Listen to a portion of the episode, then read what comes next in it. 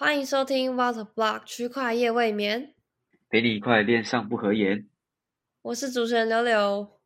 我是主持人 Elvin。OK，GM 通通用用汽汽车哦，现在已经没有人在讲通用汽车了 已，经没有人讲，大家已经没心情了，你知道吗？已经没有中国风了吗？吵已经没了，一个一吹就散了。Oh my god！对，哦，欢迎来到熊市啊，又回到熊市了。没错，但大会是在下个月啦，对，所以嗯，说不定我 们撑过这个月会有一线生机。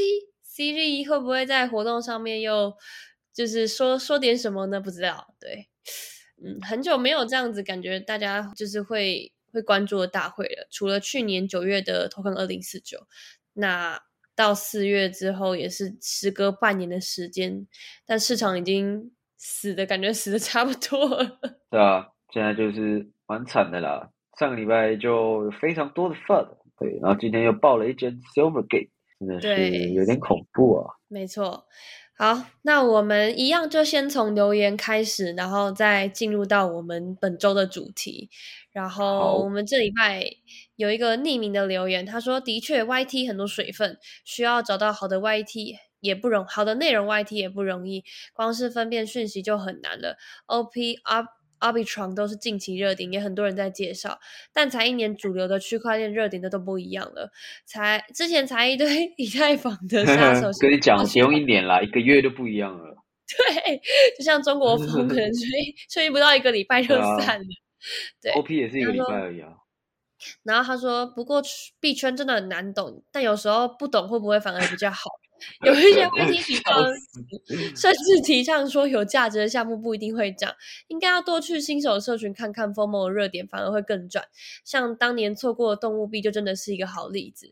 如果不是真的很能看懂白皮书，跟着热点去买，会不会反而是比较好的选择？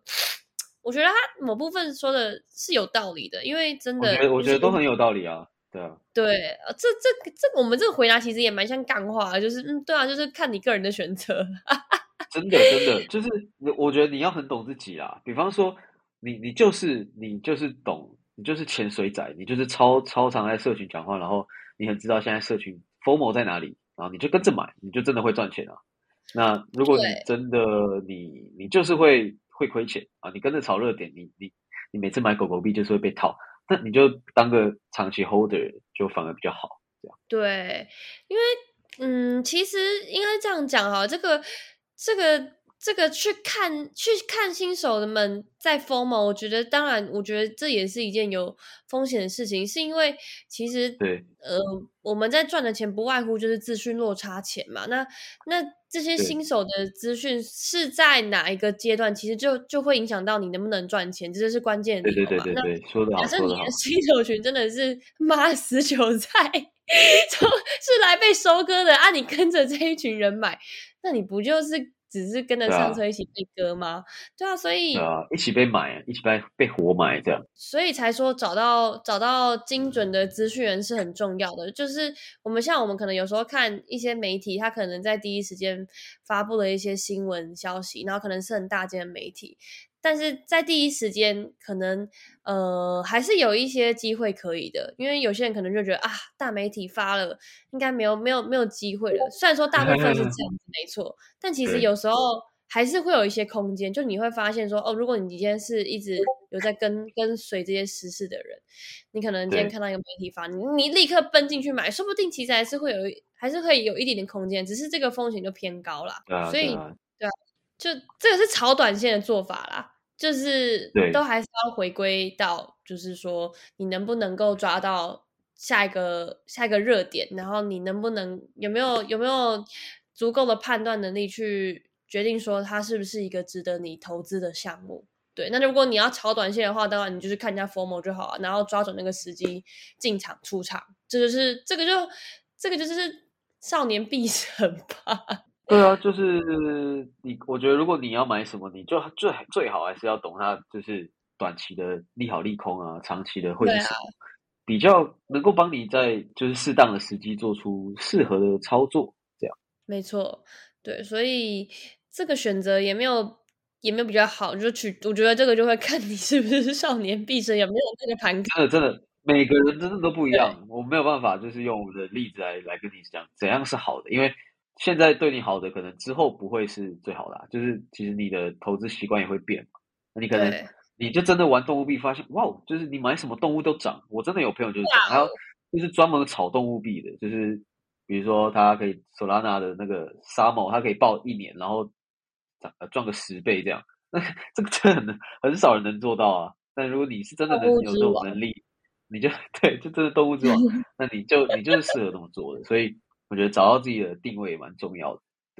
对，还有还我觉得除了找到自己的定位，还有一件事也很重要，就是要顺势而为。就是如果说市场的整个趋势其实是在往不好的方向发展，就不论是币圈或者是整体的市场，因为资金对啊，对啊，对啊，就是每个每个人就是手上就是有这些钱嘛，你不可能真的凭空印钞，然后这些钱也都被人家认可嘛。所以，比如说像我们为什么还会关注到就是 Fed 或者是一些其他相关的政策，其实就是因为这样。如果比如说今天升息了，那可能市场就是会有一些相对应的行为或是举动，那就会可能会影响到我们在做投资或者是 炒炒股、炒炒币。之类的一些因素的话，就也要特别的小心，你不可能就是逆势，然后还真的一直赚钱，对啊，对啊，对啊，这样是亏钱。真的不要。就以 Arbitrum 来讲啊，就就很明显，它已经热度降了非常多。对我觉得，不管是一些数据跟社群热度，都多少可以观察出这些事情。然后你就就真的不要，就是已经现在现在可能已经暧昧不明了，就不要硬要一直每天想赚钱这样。暧昧不明，对啊，对，对啊所以就嗯，对，大概就是大概是我们的建议。然 后，对，那我们接下来。对，那我们接下来看到第二则留言是我们的老友卡比，他说看到手游蛋在正常还有 Elvin 闲聊的时候提到都要身兼 HR，可以跟我们分享一下像手游蛋或是闭研的应征小伙伴的工作内容吗？以及你们在真人的时候有什么看重的点吗？你要先分享吗？哦，就有拍抖音的加分，没有开玩笑，就呃，看重的点哦，我觉得其实小团队找人当然就是找合得来的嘛，因为一定要合得来，大家才会有默契。然后嗯就是我自己喜欢就是对币圈有热忱的嘛，就是你一定要有关注市场的这个这个热忱啊，不然你要怎么做好内容，对吧？然对后有有呃，我觉得就是这样啦。其实面试的时候就是 也喜欢问一些比较奇怪的问题，然后测反应啊，或者是 一些工作上可能共识，我觉得也需要蛮蛮重要的。对，但其实我觉得就没有固定一定要有哪些什么内容这样，因为其实有非常多都是以前甚至没有接触过加密货币的这样。那我觉得就是看他的热忱，还有他呃擅长的点到底在哪这样。嗯嗯嗯，像像我的话，我觉得就是价值观就真的是也很重要的一件事情，因为就是这东西就会影响到你们之后共事之后，可能在有一些双方意见不同的时候，对，要怎么样去处理这件事情啊，或者是大家的意见到底是怎么样的？因为本来很多事情都没有对错嘛，只是就是当下大家的想法可能会不一样，那到底谁的谁的谁的理想谁的想法谁的理念是正确的，其实没有一定。但如果说这个时候每两个人的价值观相差太远的话，其实就会很难去达到平衡。那既然都是一个 team 的话，那我觉得真的就是其实就是志同道合嘛，然后价值观要要要差不多。那技能啊，或者是工作态度，我觉得那就不用多说，那本来就是一定要的，对，就是你要对你的工作负责任啊，对，本来就是这样嘛，所以也没什么好讲的。对，是嗯，大概是这样啊。但是像像手游蛋的团队就，我觉得就我们我们像，因为我们现在三个人就都各自有各自很神奇的点，然后我们都还蛮喜欢旅旅游的吧。我觉得就是都很喜欢去踏青，然后我们甚至在去年都有一起潜去潜水，好，屌啊！大概是这样。对啊，我觉得就是对每个团队都有自己的风格吧，然后我觉得互补也蛮好的。对啊，就大家都会有不一样的 style。嗯对对对总之就是工作的话，就是要一起要要开心呐、我觉得不然对啊，大家工作都占了生活大部分的时间，然后还要愁眉苦脸的，然后每天跟着同事对干，那多浪费生命啊，对不对？真的真的就已经小团队就不要这样。没错。好啦，那我们今天就正式的进入我们来本周的热点。第一个就是有点也是不太好的消息啊，就是大家都在讲的，就是 Silvergate，它就是最大的加密友善银行，然后它在今天就宣布要就是关闭银行的业务，然后自愿清算清算资产了。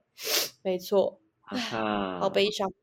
这个大家以后入金难了，就感觉会有一连串的骨牌效应啊，因为这其实 Silvergate 去年就有一波大的嘛，爆出说他可能会。居居啊，是怎样的？结果当时竟然撑下来了，然后就开启了一个回暖的小牛。对，结果现在又又这样子爆炸。对，而且他今天也连带带崩了另外一家也是加密友好的银行 股票，是吗？Signature，对啊，对啊，对啊，因为就他他们自己的股票就已经被砸到爆掉了嘛。他，好像前阵子还有就是飙涨，然后今天就是这几天又爆了，因为他就是公司已经出问题了，这样。它的线图，线图基本上就是变 shit coin，没错啊，好惨，就是跟币圈一样。那我们也来跟大家稍微简单讲一下，到底就是 Silvergate 是什么？它其实就是一间银行，然后但它就是主打就是加密友好啦，就是他帮他跟很多币圈的公司或者交易所合作，像是还没爆掉之前，FTS 他们也是最主要的一个合作伙伴。然后还有 Coinbase 啊，或者是 Circle 啊，然后 Paxos，还有 Binance，其实真的都是很大间的机构，对。然后他们他们就是 Silver Silvergate，他们有开发了一个叫做 Silvergate Exchange Network 的一个实时支付系统，就是去帮助这些交易加密货币的交易所跟机构或者一些客户可以去实时的兑换美元和欧元等法币。等对等法币，因为一般的银行其实是很难做到这件事情的，所以这也让他们就是本来可能是一间小银行，然后靠着加密货币的这个业务，然后他们的对就是算是起飞，但是呢，这也带来了相对应的风险，就是原因就是因为在去年的时候，其中一个原因呢，当然还有另外一个原因可以等下跟大家细说。呃，有一个原因就是因为在去年 FTS 就爆掉嘛，那其实 FTS 它对他们来说是还蛮大的客户，然后就因为 FTS 被清算之后，也有很多的他们也有很多的用户，也是需要就是可能从他们的银行里面取出资产啊或者什么的，所以其实，在这一部分他们的现金流就已经在降低了。然后另外一个理由就是因为其实就是加上他们自己本身的配置的一些呃金融产品。就是配置的不太好了，唉，对，这个这个 portfolio 的部分，所以导致他们近期也是呃，就是呃，应该说前阵子就已经是以很多是算是低于正常行情的价格出售那一些他们手上持有的一些债券啊，或者是其他的产品，在我记得呃，在在 Q 四的时候是。折价出出售了大概值五十二亿美元的债券，然后呃，根据《华尔街日报》的分析，这些债券就是出售的时候是亏损了七点一八亿美元的，对，其实这个蛮屌，但是但而且这个东西他们在。亏损的同时，其实就是已经，就是这个数字是已经超越他们二零一三年以来的总利润，然后也被迫裁员了四十 percent，就是都在去年的 Q 四发生了这件事情。那就是等于完全就是他们在开始做有关加密货币业务的时候，到现在完全没有赚钱。对，就是全部的利润都吐回去了，然后不归零啊。对，然后裁员嘛，然后剩下六十趴的员工，然后可能就是用剩下的资产。就是想办法存活，但是，嗯，就 到今天还是 宣布要清算，就凶多吉少，对啊，没错，真的很对，然后对对，所以，呃，来，也就是跟继续再跟大家分享一下，就是说，像 Silvergate 这样子帮帮一些加密货币的公司处理一些法币兑换的业务的话，它倒闭之后可能会有什么影响？最简单的就是，大家以后可能出入境没有这么容易了。对对，就是这最直接的，就是虽然他们呃不会不不是交易所，但是他们是中转站，其实也很重要，因为他们就是代表着就是说呃出入境的一个桥梁嘛。那现在就是加密友好的其中一个中转站爆掉了，那就其他一样也是加密友好的这些银行也会受牵连，对吧？对。看，像 Signature Bank，他们其实本来也是有一个提供类似的支付网路，然后大家也也以为，就是也认为它有可能会成为 Silvergate 替替代产品，但我觉得可能因为这些事情的关系，他目前对于这方面的业务兴趣也不敢太大，超错了吧？对啊，他们甚至也是很希望把一些就是跟 crypto 相关的呃存款，然后削减到他们就是总存款量的二十 percent 以下。然后最终的目标是削减 到就是十 percent，基本上他就是要回归传统金融的拥抱了。然后整个皮都绷紧了，先度过这个难关再说啊。对，然后那就别那就别用说那些大银行了，大银行可能就是在 crypto 这上面本来就是处于一个比较观望的态度。那现在可能接二连三的要清算的啊，然后要。要重组的啊，或者是一些 FUD 还在不断的持续，他们哪敢就是在这这个时候就进来啊？对啊，所以就这真的是一个不不太好的消息，对，但是。对，但是就是呃，在美国那边，因为毕竟是呃，Silvergate 它还是一间合呃合规的交呃合规的银行，然后他们就就引发一些就是美国像是白宫发言人像皮耶，他们就在呃三月六号的记者会上面表示，他们就是有在关注这这这间银行的状况，然后也有可能会就是呃采取相关的行动。对，没错，哎，对，这。大概是这样，因为我像，因为像我前几天其实，在跟才跟一位前辈有聊到天，他就说，其实，在呃 FTS 爆料以前，其实很久以前也有一些其他的，就是金融机构，可能就是因为金融海啸或是一些其他的关系，也是面临到清算，但就是因为他们有合法合规，然后所以政府会跳下来救。印钞啊，或是怎么样的，或者是请其他的银行啊相关的东西来救，但 FTS 就就是没有，所以 很可悲。就，如果说啊，算了算了，我不要讲。我本来想说，如果说如果愿意 有有人愿意救他们的话，会不会我们现在钱还拿得回来？哦，是有可能啦，但就没办法啊。那谁知道他就是他们交给美国政府这么多钱，还可以这样，我都不懂。哎哎，真的哎，真的哎，完全哎，是不懂啊，到现在还是不懂啊。对啊，现在已经进入死亡螺旋了，获获益最多的就是那个清算的那个瑞了。对啊，瑞爽爽赚啊，真的是哇，一个月是不是四百万美金啊？是吗？我忘记还是多少钱了。四百万美金好像他们要来请，他们要留下什么员工三小的，反正就是啊，对对对，他们要留员工的钱。我想说啊，还有员工哦，到底是怎样？看四百万美金呢？Hello，就是有点像 bounty program 的感觉，奖金啦。嗯，有一点，形容的真好哎。我想说啊，这个这么多钱到底是想怎样啊？啊，我们的亏的钱都不用还，是不是？超莫名其妙。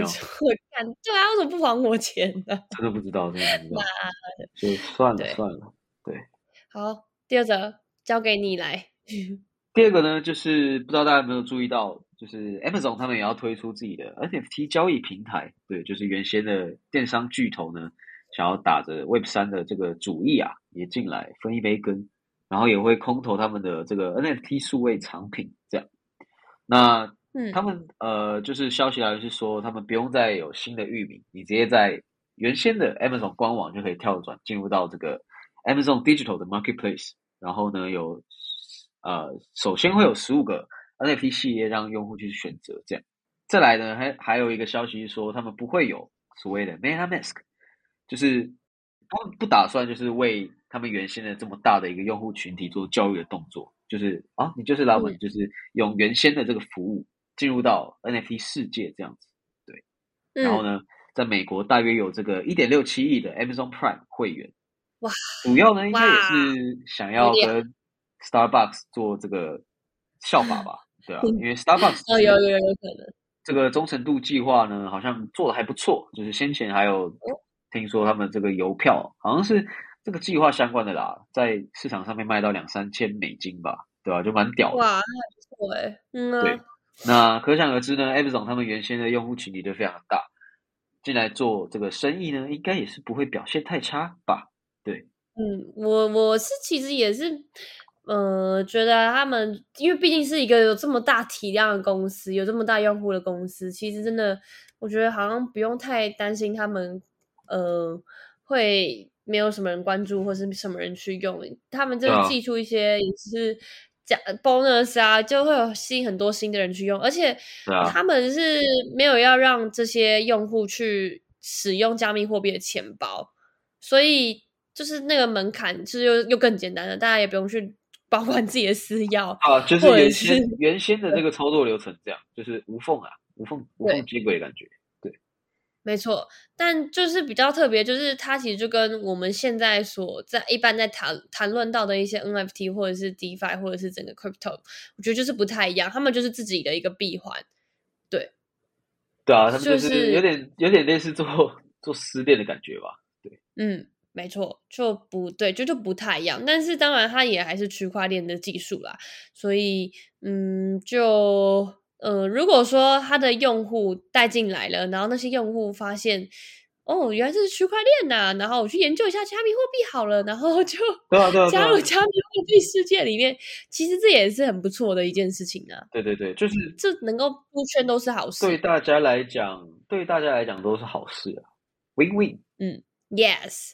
对，这就是传统市场的力量，是 Web Three 新哦，所以现在 Web Three 是 AI，反正是加密货币新新市场所欠缺的力量，没错，嗯，对啊，就是即使他们会可能会被笑说，哦，你看他们搞的到底是不是 Real NFT，但是他们不不 care，就像那么多潮牌进来，他们还是赚很多钱啊，就是大家骂他们又怎样，他们可以透过就是原先没有这么多的，用一些少少的资源吧，跟人力，然后就可以做到。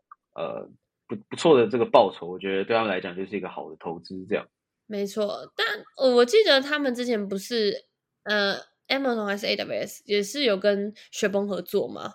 对啊，对啊，对啊，对啊，所以他们其实也不算是现在才动作嘛，就是一直以来都有在布局。对。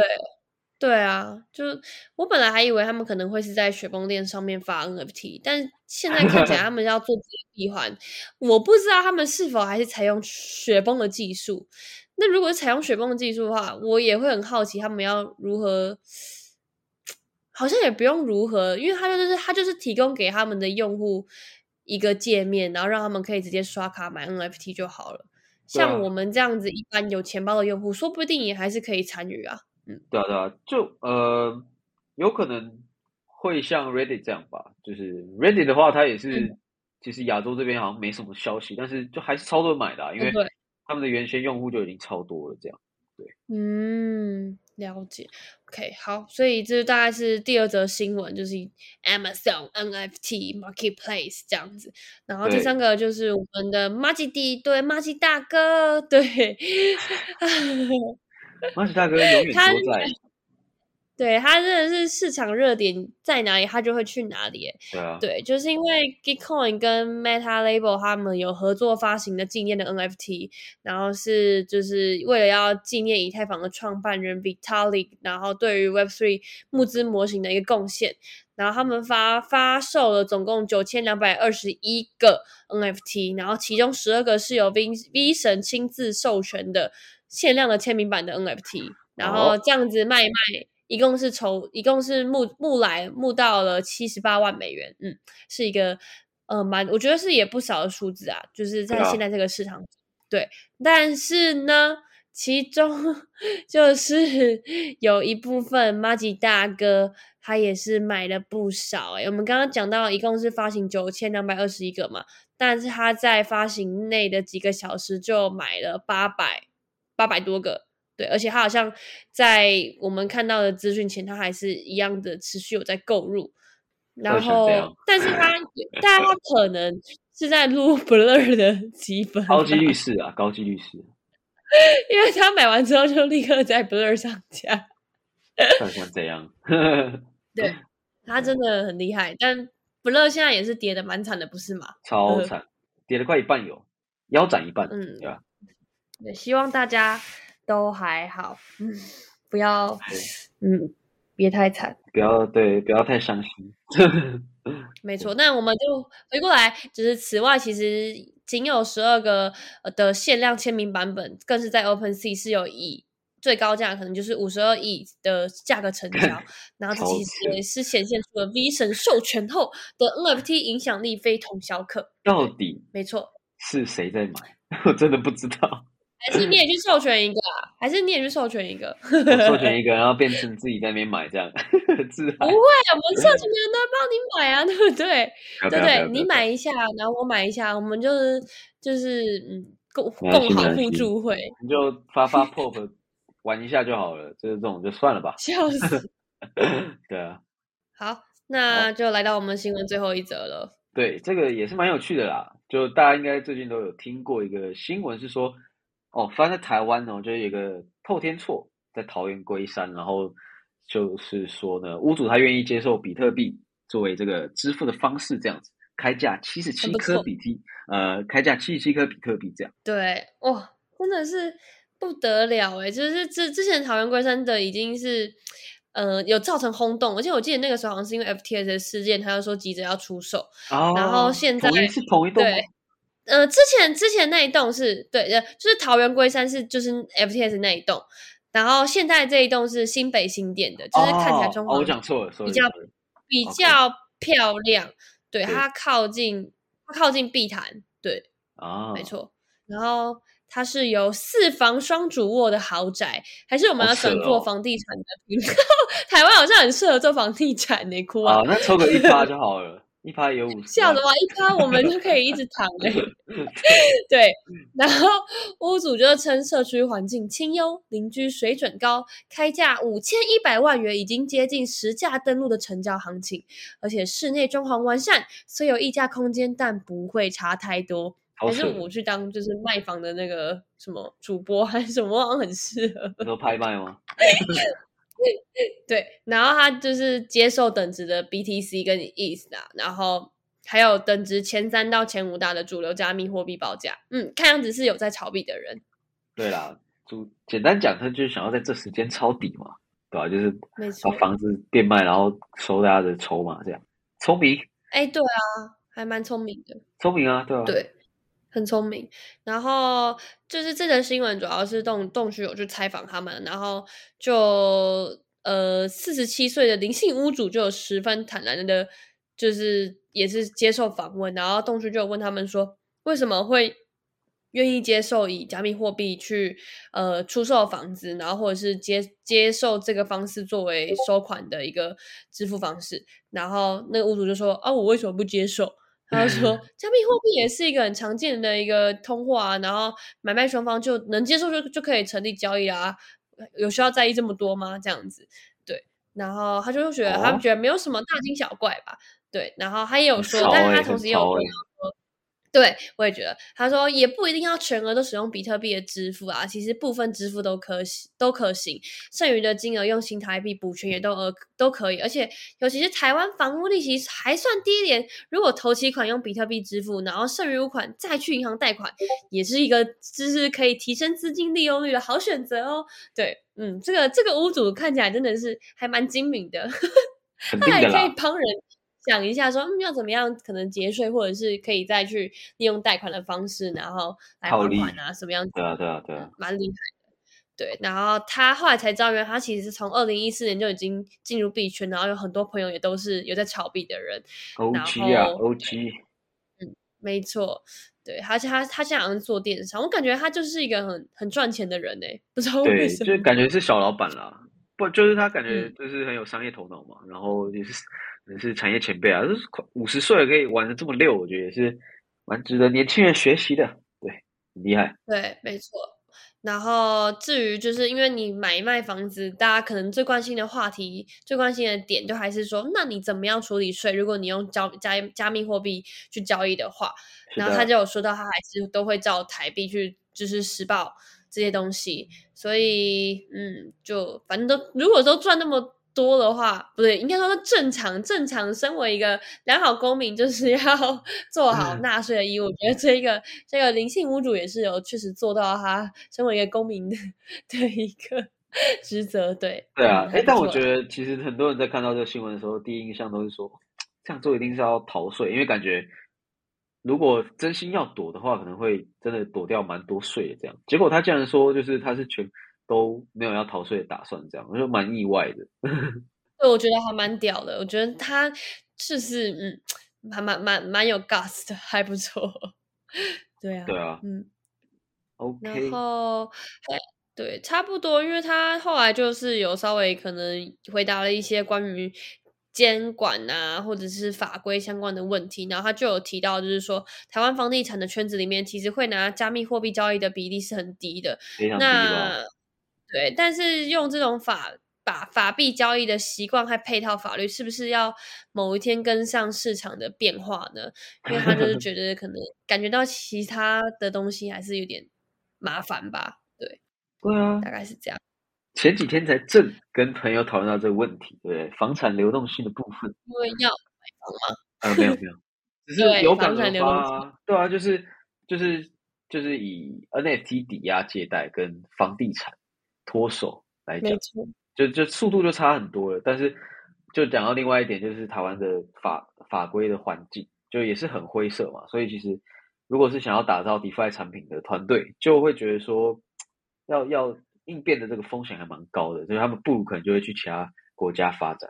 这这个也是台湾可能会面临到的一个阻碍，对吧、就觉得说，嗯嗯嗯，希望就是就是台湾的这个政府呢，可以多花点时间来看，没错，要要要做的事还很多啦，要看的东西也很多哈。这样，对啊，最近好像就有说他们好像是金管会吧，说会就是他们会来负责管控，是不是？好像有相关的这些新闻是，金管会吗？还是什么数位发展局的？好像各各负责一个，就是有两个部门这样。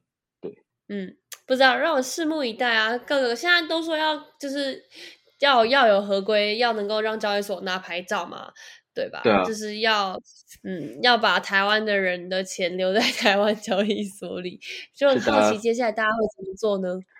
对啊，哦，对啊，金管会管定加密货币的黄天木将是主要监管角色，金管会主委。没错，嗯，好啊，那我们今天的内容对到这边啦，也是感谢大家的收听，然后希望大家一切都很好，市对场妙，yes。对，三月是一个蛮多事情的月份啦，尤其之后还有 FOMC 啊，各种呃虽然就是实体活动很多，但是啊，该 FOMO 的还是呃什么该 f 的还是不会少啦，所以大家也要千万要小心，就是各种投资风险。对是的，嗯，OK，好，那我们就到这边啦，非常感谢大家的收听，然后也欢迎如果你有任何的想法，都可以留言让我们知道。然后对，OK，大家就到这边，大家晚安，拜拜。拜拜，下次再见。